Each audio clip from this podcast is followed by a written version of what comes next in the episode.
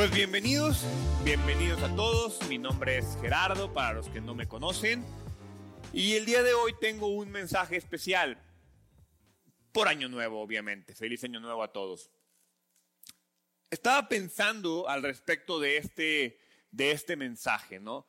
Porque precisamente en estas épocas hay mucha expectativa y mucho entusiasmo y nos genera mucha emoción los nuevos comienzos. Yo siempre lo he dicho que al final sí hay un parteaguas del 2021 al 2022 con el cambio de año, pero al final es un día más. Por ahí este, este año vi que se puso de moda esta frase de, de hoy comienzan 365 nuevas oportunidades para ser mejor. Estoy de acuerdo, pero la oportunidad de ser mejor la tienes todos los días, no tienes por qué esperar a que comience un año. Si quieres usar el nuevo año como un comienzo, adelante. Pero si se te pasó el nuevo año, si llegas a febrero y sigues igual, puedes hacer las cosas de manera diferente en cualquier momento. El día de hoy la predicación se llama ¿Qué se necesita para cambiar? Uno de los deseos universales, uno de los deseos más comunes del ser humano es mejorar. Conozco muy pocas personas que quieran permanecer en el lugar en el que se encuentran, porque aunque estés bien, siempre queremos mejorar, siempre queremos eh, tener más, siempre queremos vernos mejor, siempre queremos que nuestra familia esté mejor. un deseo del ser humano es siempre buscar las mejores condiciones y buscar la mejora continua en nuestras vidas y en la vida de las personas que nos rodean. Al final todos queremos crecer, todos queremos ser mejores, todos queremos ser mejores personas, mejorar. Y en esta época, les decía ahorita, esto es muy evidente. Eh, buscamos ser más saludables, buscamos tener una mejor vida, buscamos obtener un verdadero cambio, buscamos mejorar nuestras finanzas, ser mejores administradores y ponemos el cambio de año como un comienzo. Por eso decidí tocar este tema el día de hoy porque a lo largo del año gastamos muchísimos recursos en cosas que creemos que harán nuestra vida mejor. Es más, simplemente este fin de año hay quien, quien compró estos globos de, de Cantoya, está quien compró uvas, está quien se puso calzones de colores, quien le dio la vuelta a la calle con maletas. No tengo idea de qué hayas hecho tú para que este año sea mejor. Pero al final hay una industria creada alrededor de la mejora de nuestras vidas. Eh, si compras o consumes algo, tu producto, perdón, tu vida será mejor. Eso es lo que nos enseñan y eso es lo que vemos en todos lados. Desafortunadamente, los resultados que este tipo de situaciones tienen, si es que los tienen, no son duraderos. Porque yo les preguntaría si hay algo que nos garantice en verdad un cambio real y un cambio permanente. Porque a mí lo que me gustaría descubrir es si hay algo que puede cambiar mi vida, pero si lo puede cambiar desde el interior, algo que no sea superficial. ¿Sí? La respuesta es que sí existe esa cosa, sí existe esa cosa que nos puede cambiar desde el interior. Y como siempre, deberíamos de ir al manual del propietario a buscar la respuesta. Pero como buenos mexicanos y como buenos seres humanos, nos gusta abrir el regalo, nos gusta abrir el juguete, nos gusta intentar y tratar de armarlo y cuando ya no podemos, vamos al manual y buscamos las instrucciones para ver qué es lo que estamos haciendo mal. Y lo mismo pasa con nosotros. Creemos que no necesitamos ver el manual del fabricante, que no necesitamos la palabra de Dios. Entonces, cuando tú no sepas qué hacer, la recomendación es ve al manual del fabricante y busca la respuesta. El día de hoy vamos a ver un fragmento de Romanos. Romanos capítulo 12, versículos del 1 al 12. No lo vamos a leer completo, vamos a leer algunos versículos, pero ahí vamos a encontrar estos puntos que nos van a enseñar qué es lo que necesitamos hacer para verdaderamente alcanzar un cambio, un cambio sostenible y un cambio duradero. En este pasaje vamos a encontrar cuáles son los seis principios a los cuales tú y yo debemos de aferrarnos para alcanzar un cambio y vamos a encontrar las seis leyes de Dios para el cambio. Entonces, porque independientemente del cambio que tú quieres realizar, yo no sé qué cambio quieres realizar el día de hoy en tu vida. Tal vez quieres bajar de peso, tal vez quieres ser mejor padre, tal vez quieres ganar mejor, tal vez quieres trabajar más, no sé, tal vez quieres tener un nuevo trabajo, una nueva oportunidad. No sé cuál sea tu propósito de año nuevo o tu objetivo de este año. Estos principios que vamos a ver hoy aplican para cualquier situación. ¿Sí? Entonces, vamos a comenzar en Romanos capítulo 12, versículo 1, donde vamos a encontrar el primer principio. Este principio lo llamo el principio de la dedicación. Principio de la dedicación. Romanos 12, 1. Por lo tanto, amados hermanos, les ruego que entreguen su cuerpo a Dios por todo lo que Él ha hecho a favor de ustedes, que sea un sacrificio vivo y santo la clase de sacrificio que a Él le agrada. Esa es la verdadera forma de adorarlo. ¿Qué es este principio de la dedicación?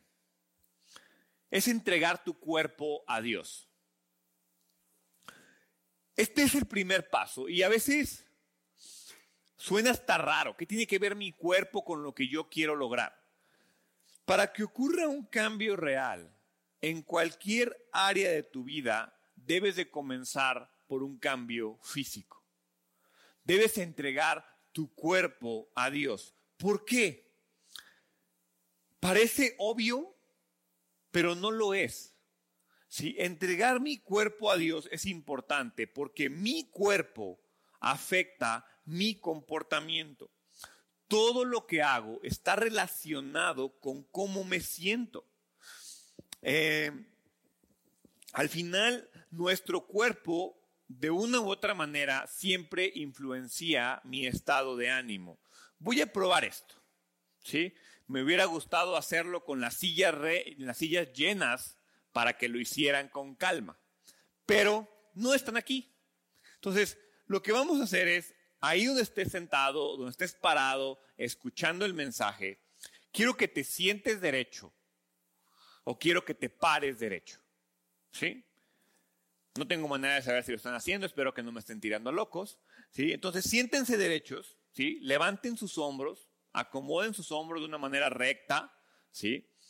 Y entonces respiren profundamente, ¿sí? Y vamos a sostener el aire por unos segundos, ¿sí? Acompáñenme.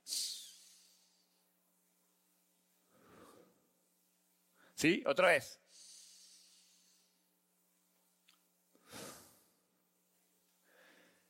No sé si se sienten mejor, pero definitivamente se ven mejor.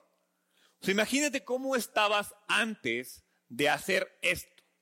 Es más, simplemente el hecho de cambiar tu postura física y de pararte frente a la pantalla o frente al dispositivo con el cual estás viendo el mensaje, simplemente el hacerlo te hizo estar más atento a lo que yo estaba diciendo.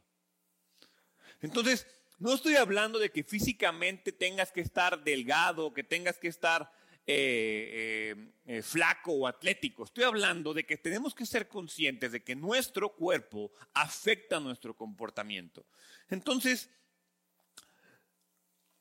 nuestro cuerpo, al final, cuando yo les pedí que se sentaran derechos, que se pararan derechos, que respiraran, su cuerpo, al hacer eso, le mandó un mensaje al cerebro que decía, escucha.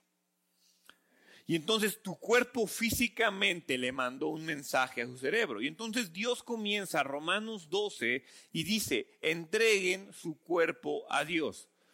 La fisiología, la parte física de mi cuerpo afecta mi psicología. ¿Lo quiere reconocer o no lo quiere reconocer? Este versículo por sí solo, Romanos 12, 12.1, perdón, tiene muchísimo contenido. Podría pasarme el día entero hablando de solo Romanos 12.1, pero quiero que comiences viendo la primera frase de este versículo. Dice, por lo tanto, les ruego. Y aquí hay un pequeño, un pequeño tip de estudio bíblico. Cada vez que tú ves en la Biblia la palabra por lo tanto, detente e investiga a qué se refiere. Es decir, en este caso, Pablo ha hablado durante 11 capítulos. Estamos en Romanos 12. Pero durante 11 capítulos, Pablo ha mencionado y ha hablado todas las cosas increíbles que Dios ha hecho por ti y que Dios ha hecho por mí. Y entonces llega el capítulo 12 y nos dice, por lo tanto, por todo lo bueno y maravilloso que Dios ha hecho por ti, en virtud de todo lo que Dios ha hecho por nosotros, nosotros tenemos que ofrecer nuestros cuerpos. Por lo tanto, les ruego que ofrezcan sus cuerpos como sacrificio vivo. Notemos que no dice entrega tu corazón, no dice entrega tu cuerpo, no dice entrega tu alma, dice entrega tu cuerpo. ¿Alguna vez te has preguntado por qué? ¿Por qué el llamado de Pablo es entrega tu cuerpo? Porque sabes que el cuerpo físico que tenemos en este momento es lo único que tenemos. Piensa qué más tienes en tu vida. Todo lo demás es pasajero. Todo lo demás, el dinero va y viene, la energía va y viene, pero tu cuerpo físico es tuyo y es tu responsabilidad cuidarlo y nadie te lo puede quitar. Entonces, al final, cuando la Biblia dice, cuando Pablo dice, entrégame tu cuerpo, lo que le está diciendo es que mientras vivamos en este mundo, todo lo que hagamos, todo lo que somos, lo vamos a hacer en nuestro cuerpo. Por eso Dios quiere que se lo entreguemos, para que todo lo que hagamos lo hagas con Dios, por Dios, en Dios y para Dios. Por eso el llamado a entregar. O sea, si yo te digo, entrégale tu corazón a Cristo, ¿cómo? Si yo te digo, entrégale tu mente a Cristo, ¿cómo? Lo único que yo le puedo dar es permitirle a Cristo entregarle mi cuerpo. ¿Cuántas veces has escuchado la frase o alguien te ha respondido, híjole, no voy a poder acompañarte a ese lugar que me estás invitando, pero sabes que estoy contigo. Lo has escuchado en muchas ocasiones, lo has dicho, probablemente te lo han dicho a ti. ¿Sabes qué significa esta frase? Significa nada. ¿Por qué? Porque si no estás en tu cuerpo, no estás ahí, no puedes estar en mente, no puedes estar en espíritu, no eres Dios. Donde está tu cuerpo, ahí estás. Es más, muchas veces donde estás, no estás porque estás pensando mil tonterías. Entonces, no puedo estar en varios lugares a la vez. Estoy limitado a donde está mi cuerpo físico. La Biblia me enseña que contrario a lo que muchas veces creemos, mi cuerpo es bueno. Mi cuerpo fue creado por Dios. Jesús pagó por mi cuerpo. El Espíritu Santo vive en mi cuerpo. Mi cuerpo está conectado con Cristo y sobre todo un día mi cuerpo va a ser resucitado y perfeccionado. Hay una gran importancia en nuestro cuerpo. Ahora, en este versículo vemos después la frase entreguen. Eso nos indica que es algo voluntario. Dios no va a llegar a quitarte el cuerpo. Tú y yo entregamos el cuerpo. Nadie puede obligarnos a hacer algo. Nadie me puede ayudar a cambiar. ¿Sí? No importa lo que pase, cambiar es mi decisión. Por eso el principio de la dedicación tiene una ley. Y esta ley, la primera ley de Dios para el cambio es, el cambio es mi decisión. ¿Sí? Dice ahí que somos y que entreguemos nuestro cuerpo como un sacrificio vivo. ¿Sabes cuál es el problema con el sacrificio vivo? Que el sacrificio vivo puede salir huyendo. Y eso es lo que tú y yo hacemos todo el tiempo. Nos ofrecemos a Dios como sacrificio y luego nos desofrecemos a Dios y salimos corriendo. Al final de cuentas, la Biblia te dice que por todo lo que Él hizo, le entreguemos nuestro cuerpo como sacrificio vivo y después dice, esta es la forma de adorarlo. Lo que hago con mi cuerpo, piensa esto, lo que hago con mi cuerpo es una forma de adoración. Y entonces te pregunto, ¿cómo estás adorando a Dios con tu cuerpo? ¿De qué forma tu cuerpo está adorando a Dios? ¿Lo estás cuidando? ¿Lo estás protegiendo? Hay tres cosas que puedes hacer con tu cuerpo para poder alabar y honrar a Dios de la manera correcta. La primera es limpiarlo. Segunda de Corintios capítulo 7, versículo 1. Queridos amigos, dado que tenemos estas promesas, limpiémonos de todo lo que pueda contaminar nuestro cuerpo o espíritu y procuremos alcanzar una completa santidad porque tenemos a Dios. Dios me dio un cuerpo nuevo. Mi responsabilidad es mantenerlo limpio. ¿Qué es eso que está contaminando tu cuerpo? ¿Qué es eso que tienes que limpiar y quitar de tu cuerpo? Punto número dos, cuidarlo. Efesios 5:29. Nadie odia a su propio cuerpo, en teoría, sino que lo alimenta y lo cuida tal como Cristo lo hace por la iglesia. Entonces acabo de mencionar que el cuerpo es lo único que tenemos, pero en estricta teoría el cuerpo no es nuestro, Dios me lo prestó. Cuidarlo, cuidamos nuestro cuerpo de la misma manera que Cristo cuida a la iglesia. ¿Estás cuidando tu cuerpo como Cristo te cuida? Voltea a ver tu cuerpo físico, la dedicación que le pones a tu cuerpo físico. ¿Estás cuidándolo? Y número tres, lo limpias, lo cuidas y después viene el más complicado, lo controlas. Primera de Tesalonicenses 4:4. Como resultado, cada uno controlará su, controlará su propio cuerpo y vivirá en santidad y honor. Yo controlo mi cuerpo no dejo que mi cuerpo me controle a mí. Primera de Corintios 9:27 dice, disciplino mi cuerpo como lo hace un atleta. Lo entreno para que haga lo que debe hacer. Esta frase para mí debería ser el inicio de este año 2022. Yo disciplino mi cuerpo como lo hace un atleta, lo entreno para que haga lo que debe hacer. ¿Te has preguntado por qué nunca tienes la energía para alcanzar tus objetivos? Aquí está la respuesta.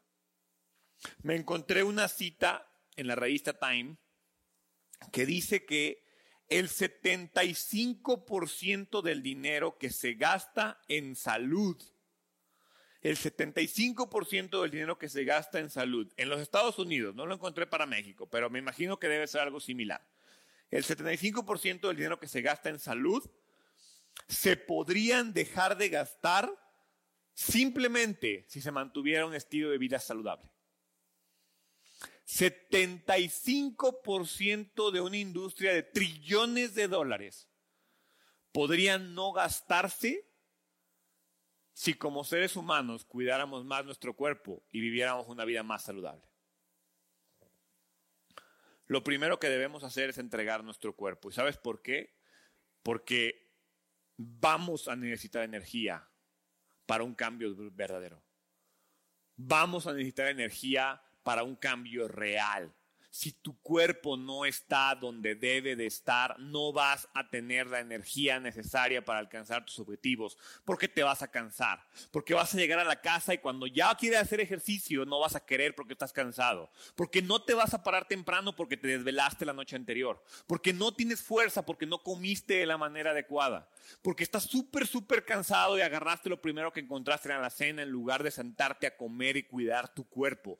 ¿Qué malos hábitos tienes con tu cuerpo que después te pegan en lugares en los que no deberían de pegarte? Hoy tenemos que elegir entregar nuestro cuerpo a Cristo. Si yo mismo de manera personal estoy haciendo una convicción este 2022 de cuidar mi cuerpo de una manera diferente. Y no tiene que ver tanto con un tema de verme bien, es con un tema de honrar a Dios con mi cuerpo.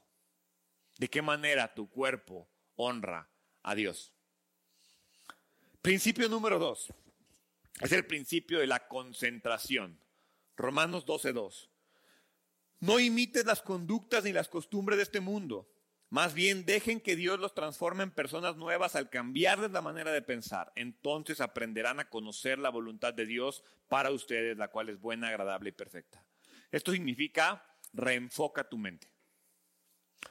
Es impresionante la cantidad de tiempo que pasamos pensando las cosas que no queremos.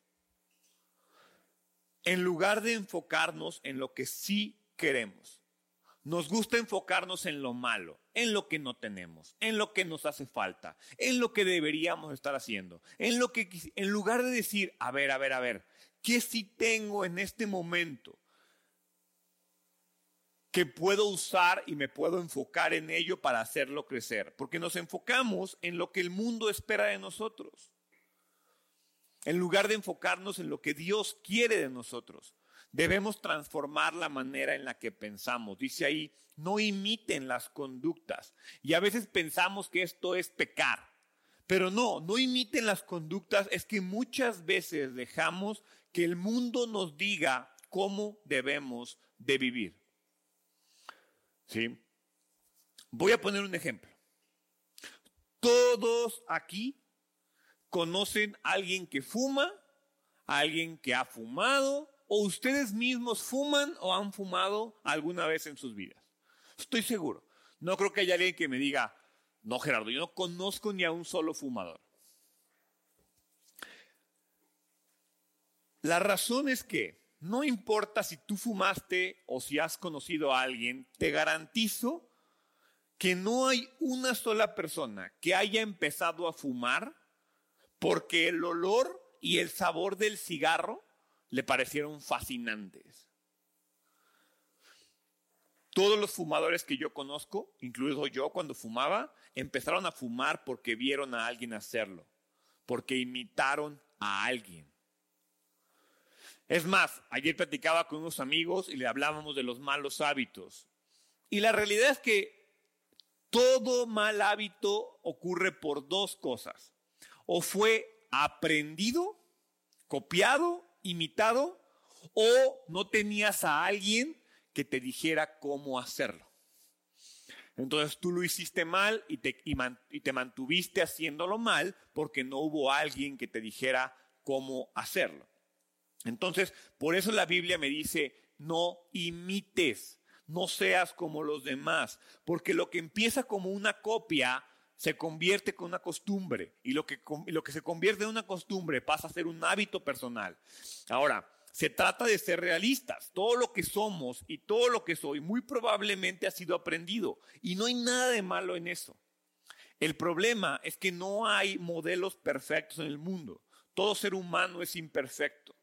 Y entonces mientras crecemos y maduramos, estamos aprendiendo de modelos defectuosos.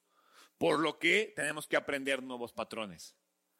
Por eso la segunda ley de Dios para el cambio es cambia el modelo. ¿Qué modelo estás imitando? Solo hay un modelo perfecto. Y ese modelo Dios lo envió a la tierra. Ese modelo es Jesús. Veinte veces Jesús dice, sígueme. ¿Por qué? Porque Jesús es el modelo perfecto. Seis veces Pablo nos dice que sigamos, que lo sigamos a Él como Él sigue a Cristo. Dios es nuestro modelo. Debemos de seguir y caminar como Él camina.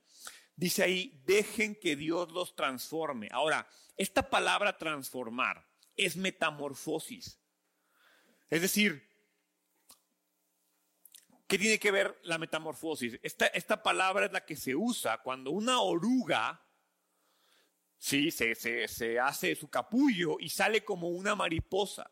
Una metamorfosis es que no soy una mejor oruga. Soy un animal totalmente diferente. Cuando yo dejo que Cristo toque mi vida, no me vuelvo una mejor versión de mí mismo me vuelvo una nueva versión de mí misma, totalmente mejorado. No soy una mejor oruga o un mejor capullo, soy una nueva mariposa. Hay una transformación radical y solo Dios puede hacer eso. Tú y yo no vamos a poder hacerlo. Por eso, yo lo, me he escuchado decirlo, para mí el pensamiento positivo no va a lograr grandes cosas. Solo Dios puede lograrlo, solo Dios puede darme una nueva vida, solo Dios puede transformarme. Pero para hacerlo, yo necesito soltar lo que tengo en mi vida, recibir lo nuevo. Cambio el modelo. ¿Sí? Entonces, entrego mi cuerpo, cambio el modelo. Y número tres, bien importante, es el principio de la evaluación. Romanos 12, 3. Basado en el privilegio y la autoridad que Dios me ha dado, le advierto a cada uno de ustedes lo siguiente. Ninguno se crea mejor de lo que realmente es. Sean realistas al evaluarse a ustedes mismos. Háganlo según la medida de fe que Dios les ha dado. Si tú me invitaras a un lugar, ¿sí? Y yo te dijera, oye, ¿cómo llego a donde tú estás? ¿Qué es lo primero que me preguntarías? La respuesta es muy sencilla en dónde estás. Ahorita ya hoy en día es, mándame tu ubicación y ya no importa dónde estás. Pero independientemente de eso, ¿sí? el mismo Waze, el Google Maps, para decirte a dónde vas a llegar, tú tienes que ponerle ahí en dónde estás. Y a partir de dónde estás, vas a poder avanzar hacia donde quieres ir. ¿Sabes por qué muchas veces no logramos el cambio? Porque tú y yo no nos gusta evaluarnos a nosotros mismos. No nos gusta ver en dónde estamos parados. Es imposible llegar a donde quieres si primero no sabes en dónde estás. Por eso primero humildemente debo reconocer mi estado actual. Una de las barreras más grandes para un cambio duradero se llama orgullo. Y entonces debemos admitir, si queremos cambiar, debemos admitir que el cambio es necesario. ¿Por qué? Porque nadie es perfecto. Al final, no sé por qué nos da tanto miedo autoevaluarnos. Yo creo que es porque nos da miedo darnos cuenta que somos parte del problema. Cuando no nos autoevaluamos podemos culpar al mundo. Cuando nos autoevaluamos nos vamos a dar cuenta que tú y yo somos parte del problema. Al final nadie es perfecto, pero andamos por el mundo pretender, pretendiendo serlo. Buscamos impresionar y sabes algo, puedes engañar a todos. Incluso puedes engañarte un poco a ti mismo, pero no podemos engañar a Dios. Es mejor reconocer que no tenemos todas las respuestas, es mejor reconocer que no sé dónde estoy y comenzar a buscar la manera. Por eso la Biblia dice, ninguno se crea mejor de lo que realmente es. Sean realistas al evaluarse ustedes mismos, sea humilde, sea honesto, sea, auténtico, sea real, sea verdadero. Quiero hacerles unas preguntas. ¿Qué es eso que pretendes que no es un problema en tu vida? ¿Qué es eso que pretendes que no es un problema en tu matrimonio? ¿Qué es eso que pretendes que no es un problema financiero pero que no te deja salir adelante? ¿Qué es eso en tu salud que tú mismo no quieres reconocer que es un problema? Obsérvate. Y, si en verdad quieres cambiar tu vida en este nuevo año, evalúa y reconoce que hay un problema. Ahora, tienes el suficiente coraje y tienes el valor de autoconfrontarte, pero no sabes cómo hacerlo. Eh, tienes el coraje y la confianza para preguntarle a alguien que te diga, que te ayude. Es bien importante que tú y yo sepamos dónde estamos, porque fíjense lo que dice el versículo que leímos. Dice, háganlo según la medida de su fe. Y entonces te pregunto, ¿realmente tú crees que puedes cambiar? ¿O es un choro que te dice, no, sí, ya, ya voy a hacer ejercicio? No, no, la verdad es que, es que sí tengo mucho, mucho trabajo y, y no he podido hacer ejercicio. A ver, ¿en verdad ¿O en verdad es solamente falta de disciplina para comenzar el cambio? No, no es que no, es que las deudas, no es que no gano lo suficiente. ¿Es verdad? ¿O en verdad lo único que te falta es que tú creas que sí lo puedes hacer? Que sí te puedes parar más temprano, que sí te puedes dormir más temprano, que sí puedes ser más eficiente en tu día, que sí puedes tomar mejores decisiones para poder hacer lo que quieres hacer, porque es algo que tú quieres hacer. O solo dices que lo quieres hacer para quedar bien contigo mismo y no sentirte mal. Es importante que creas que puedes cambiar. Para lograr el cambio vas a necesitar aumentar la medida de tu fe. ¿Qué, como bien, cómo incremento la medida de mi fe? Romanos 10, 17 dice ahí, así que la fe viene por oír es decir, por oír la buena noticia acerca de Cristo. Entre más escuchas la palabra de Dios, más crece tu fe. ¿Por qué es importante crecer tu fe? Mateo 9:29. Entonces él les tocó los ojos y dijo, debido a su fe, así se hará. Subraya eso. ¿Crees este versículo? Debido a tu fe, así se hará. Quiere decir, y a veces no nos gusta este versículo, quiere decir que si algo no está ocurriendo en mi vida, es porque tal vez no creo que puede ocurrir. Ahora, no estoy hablando de, ah, sí, decláralo y pensamientos positivos. No, no, no, no. O sea, yo no puedo decir, no, voy a declarar y creer que voy a eh, medir 10 centímetros menos o 10 centímetros más. No, no se puede. Seamos realistas. Pero Dios nos dijo, debido a tu fe, así se hará.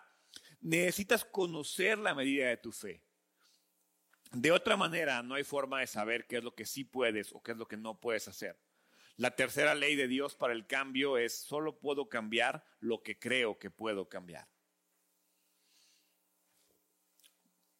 Si yo no mido mi fe, no puedo controlar mi fe. Si no puedo medir mi fe, no puedo administrar mi fe. Mucho menos puedo crecer mi fe. ¿Cómo voy a crecer mi fe si no sé dónde está, si no la he medido?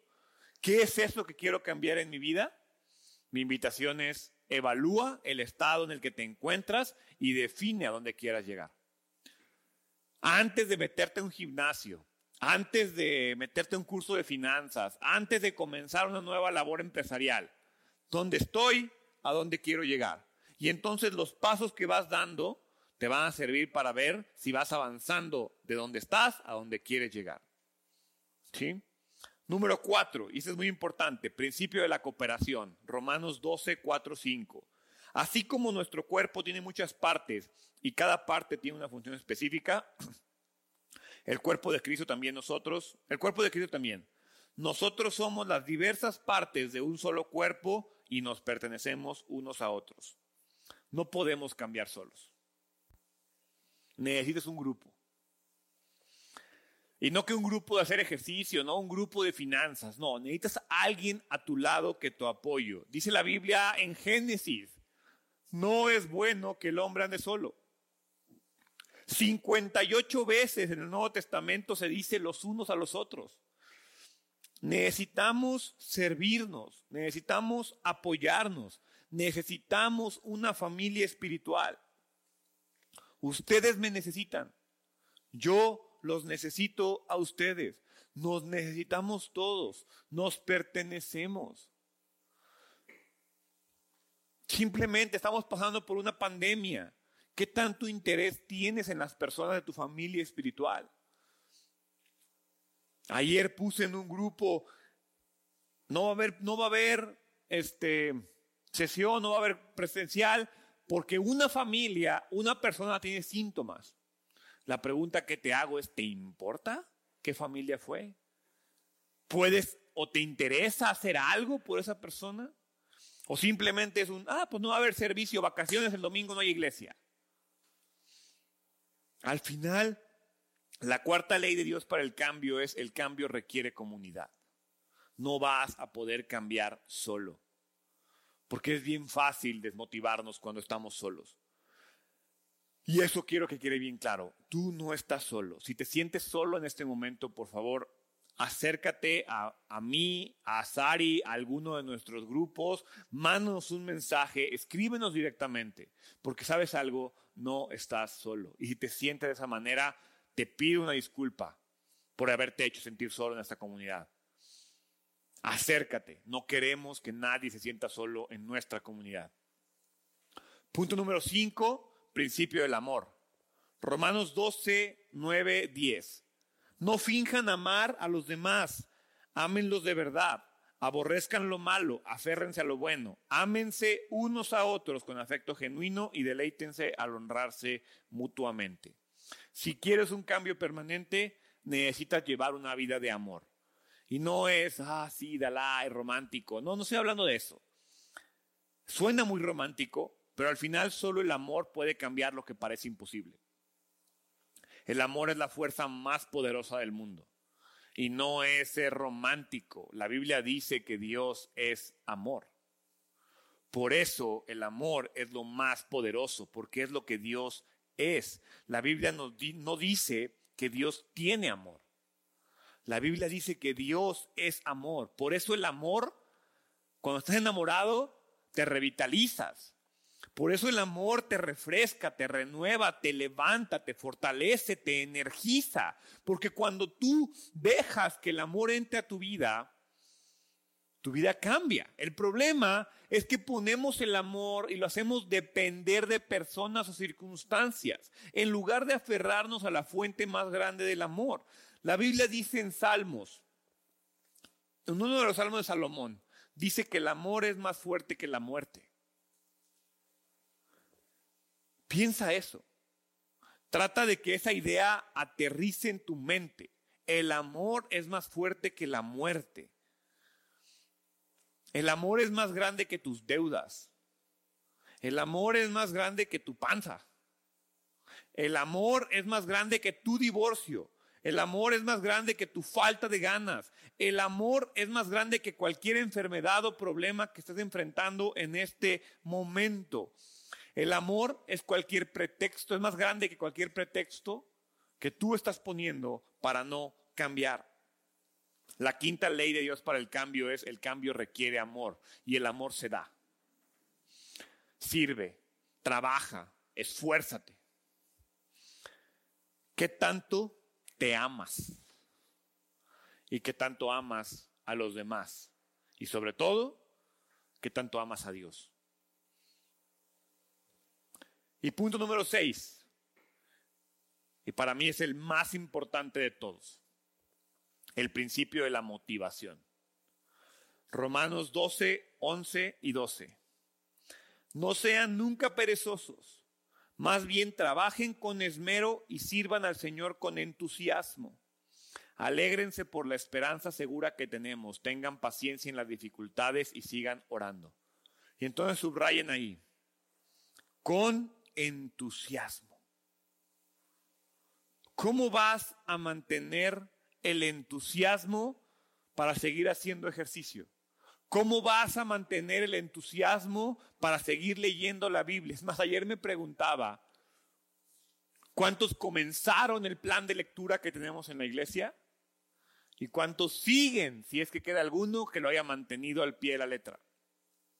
Porque empezamos entusiasmados y el entusiasmo se acabó. ¿Cómo me mantengo entusiasmado? Al final, nada puede ser logrado si no tengo entusiasmo. ¿Qué tanto quieres lo que quieres? Es bien fácil entusiasmarnos cuando comenzamos algo. Es bien fácil entusiasmarnos el primero de enero. Y si no, ve a ver todos los gimnasios. Ve a ver el Parque Tangamanga. Ve a ver a todos los nutriólogos se hacen millonarios en esta época porque estoy entusiasmado por hacer algo nuevo con mi vida. Pero de, pero de igual forma, así como es fácil entusiasmarte, es igual de fácil dejar el entusiasmo atrás. ¿Cuántas veces has comenzado algo y al poco tiempo ya lo dejaste de lado? ¿Cómo me mantengo motivado? Definitivamente no es pensamiento positivo. Sí es mejor pensar positivo que negativo, pero el pensamiento positivo no puede lograrlo todo. La forma de mantenerme entusiasmado es muy sencilla. Solo debo buscar el origen de la palabra entusiasmado. El origen de la palabra entusiasmado, de la palabra entusiasmo, es enteos. Enteos significa en Dios. ¿Cuántos años has intentado cumplir tus propósitos de año nuevo y no lo has logrado? Hoy quiero invitarte a que hagas de tus propósitos, tus resoluciones, las cosas que quieras hacer, a que las hagas en Dios, a que te entusiasmes en Dios. De esta manera, cuando yo deseo hacer algo en Dios, mi cambio ya no depende de las circunstancias. Mi entusiasmo y mi motivación ya no depende de las circunstancias. Va a depender de qué tan cerca y de qué tan dedicado estoy a Dios.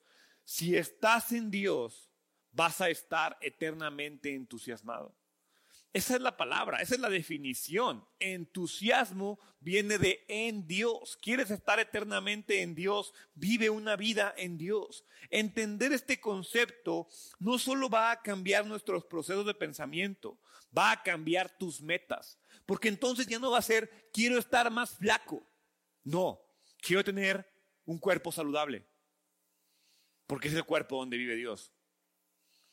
Quiero gastar menos, quiero administrar mejor mis finanzas. No, quiero ser un mejor administrador de los recursos que recibo de Dios. Quiero ser un mejor padre. No, Quiero ser un mejor líder de la familia que Dios me ha dado. Quiero ser un mejor esposo. No. Quiero ser la mejor versión de la pareja que Dios me dio. Si tú pones tus metas en tus términos, el entusiasmo se va a acabar muy rápido. Si tú pones tus metas, tus procesos, tus pensamientos en términos de Dios, el entusiasmo va a seguir adelante. Porque entonces no hago ejercicio para bajar kilos o centímetros. Hago ejercicios porque quiero un cuerpo sano para Dios. Porque entonces no administro mejor mis finanzas para tener más dinero. Administro mejor mis finanzas porque Dios me llama a ser un buen administrador. Porque entonces no soy un mejor amigo porque quiero obtener de ellos. No, soy un mejor amigo porque Dios me llamó a servir a mi prójimo. Porque entonces no voy a la iglesia porque soy cristiano. No, voy a la iglesia porque Dios me llama a vivir en comunidad. Porque entonces me cuido no porque yo quiera estar bien, sino porque Dios quiere que yo esté bien. El problema y la razón por la cual tus cambios y tus objetivos no se alcanzan es porque los ponemos en nuestros términos y no en los términos de Dios. Dios quiere que pongamos las cosas en sus términos. La sexta ley de Dios para el cambio es que el cambio requiere a Dios.